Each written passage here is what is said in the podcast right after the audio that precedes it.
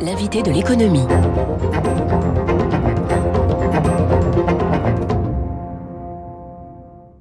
Et bon début de journée sur Radio Classique, il est 7h14. Bonjour et bienvenue Augustin de Romanet. Bonjour François Geffrier. Président, directeur général du groupe ADP, les aéroports parisiens, mais pas seulement, vous êtes actif sur 125 aéroports dans le monde, répartis dans 50 pays. Merci d'avoir réservé à Radio Classique ce matin vos premiers mots sur cet été écoulé. Vous avez publié hier soir l'état du trafic au mois d'août à peu près 11 millions de passagers gagnés euh, par rapport à 2020, ce qui permet de faire un bilan de la saison complète.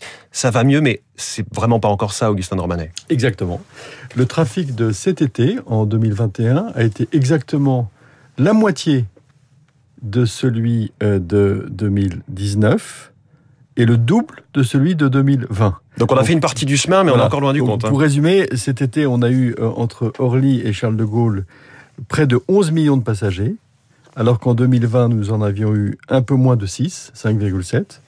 Et en 2019, nous en avions 19,4. Hmm. Donc, euh, on a en fait refait la moitié du chemin. Et quelle est votre euh, estimation sur un, tour, un retour complet euh, pour arriver au bout du chemin? Malheureusement, nous demeurons dans nos perspectives relativement moyen terme, c'est-à-dire entre 2025 et 2027.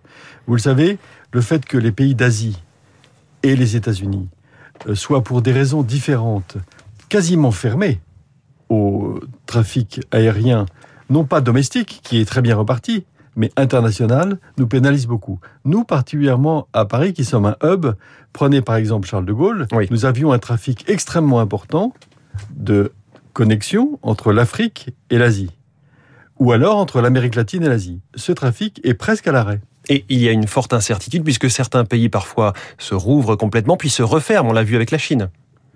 Exactement, et c'est cette incertitude qui rend les anticipations délicates. Cela dit, euh, nous avons quelques signaux positifs avec des compagnies qui reviennent à Paris avec pour intention de reprendre le trafic des compagnies qu'on n'avait pas eues depuis longtemps. Je citerai Oman Air, Sri Lanka, la nouvelle compagnie qui a succédé à Norvégienne qui s'appelle Flyer. Donc, nous avons le sentiment que euh, après la Toussaint, qui va manifester un certain regain de trafic, nous pourrions repartir sur un rythme un peu plus élevé. Néanmoins, pas de retour à la normale avant plusieurs années. Quelles conséquences ça a pour vous d'un point de vue économique, pour les redevances que vous versent les, les compagnies, pour aussi tout ce qu'on appelle le travel retail, les boutiques dans les aéroports? Mais les conséquences sont très considérables. Vous vous souvenez que nous avons perdu 80% de notre chiffre d'affaires en 2020. Cette année, avec 50% du trafic, nous allons perdre au moins 50% de notre chiffre d'affaires. Donc, euh, l'entreprise a magnifiquement réagi. D'ailleurs, je veux rendre hommage à tous les collaborateurs parce que, vous le savez, nous avons fait un plan social extrêmement innovant qui s'est traduit par un effort de solidarité de chacun. Et je veux leur rendre hommage parce que ça n'est pas banal ce qu'ont fait les collaborateurs d'ADP. Je pense que c'est une des très rares entreprises en France, entreprise détenue majoritairement par l'État, qui plus est, qui a accepté un pari relativement osé, consistant à dire chacun accepte ou consent, pas forcément de gaieté de cœur, une baisse de sa rémunération pour éviter les licenciements contraints. Et ça, c'est quelque chose qui, pour moi, est un, un grand une grande fierté et c'est un immense honneur d'avoir des collaborateurs qui ont accepté de rentrer dans cette démarche. Alors vous parlez de vos chiffres. Hier, Ryanair a donné les siens et a évoqué une croissance de ses, de ses passagers à l'horizon 2025-2026, plus 50% par rapport à avant la crise.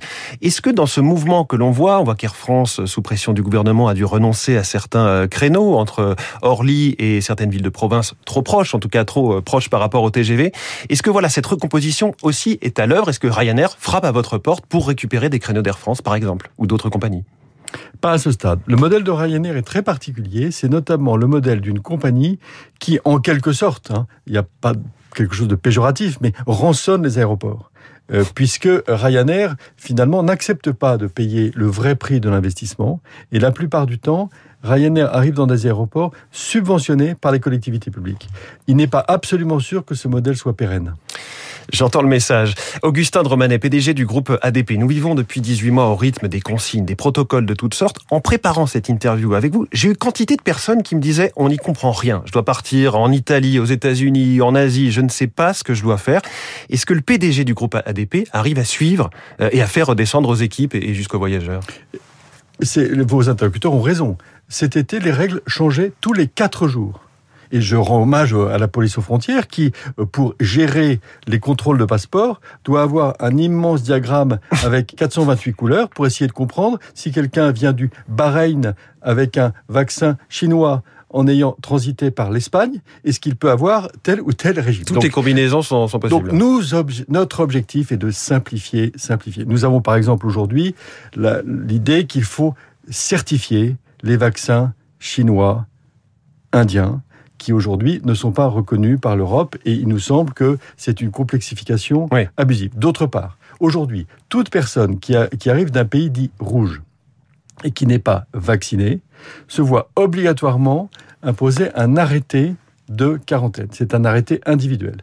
Imaginez-vous qu'à Orly, nous avons 7000 personnes tous les jours qui arrivent de pays dits rouges, notamment des pays du Maghreb. Beaucoup d'entre elles ne sont pas vaccinées. Eh bien, elles sont testées. Naturellement, si le test est positif, elles sont mises à l'isolement. Et là, il n'y a pas de discussion. Mais en revanche, si elles sont négatives, est-ce qu'on est vraiment obligé de faire un arrêté individuel de quarantaine? Parce que ces procédures euh, assez complexes induisent des délais d'attente très importants qui sont difficiles à supporter par les passagers. Et donc là, vous vous adressez aux autorités françaises et européennes Nous travaillons très bien avec les autorités françaises euh, et nous avons été, je crois, euh, un mailloticien de la facilité et de la simplification. Euh, je crois que cette crise aura montré qu'il était impossible de bien travailler si on n'avait pas une collaboration très étroite. Cet été, avec la police aux frontières, nous avons évité, entre guillemets, l'apocalypse en travaillant de, très près la, question des files d'attente, mais il reste encore du travail à faire. On va parler un peu de l'avenir, puisqu'on évoquait Air France, les, la transition écologique. Votre projet de Terminal 4, il est a priori définitivement enterré. En tout cas, le gouvernement a dit niette. Quelle leçon vous retenez de ce qu'il faut bien appeler un échec? Alors, ça n'est absolument pas un échec. C'est simplement la constatation qu'avec les perspectives de trafic qui sont totalement modifiées, et d'autre part une contrainte écologique qui est incontestablement beaucoup plus sérieuse que ce que nous anticipions en 2016-2017, il faut faire un nouveau projet de terminal. Le futur terminal, qui est euh, celui de l'aéroport de demain, sera peut-être un aéroport tout à fait innovant, relativement notamment à la place de la voiture. Alors comment Décrivez-nous, faites-nous un petit peu rêver sur ce terminal de demain. Alors, je vous fais rêver, mais il y aura aussi des contraintes il y aura par exemple nécessité que l'accès à l'aéroport se fasse beaucoup plus par des modes collectifs, notamment des modes ferroviaires.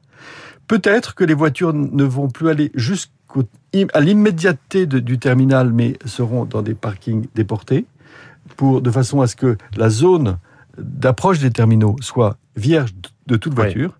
Et puis ce seront, je l'espère, des terminaux infiniment plus accueillants pour les passagers qui, une fois pour toutes, lorsqu'ils auront décliné leur identité, soit par une photographie, soit par un scan de passeport, ne se verront plus imposer à de multiples reprises et de donner leur identité et de faire des files d'attente. Vous parliez du ferroviaire pour accéder aux terminaux. Votre grand combat, l'un de vos grands combats, c'est la liaison CDG Express entre Roissy et le centre de Paris. Ça ne sera clairement pas prêt pour 2024, euh, les JO.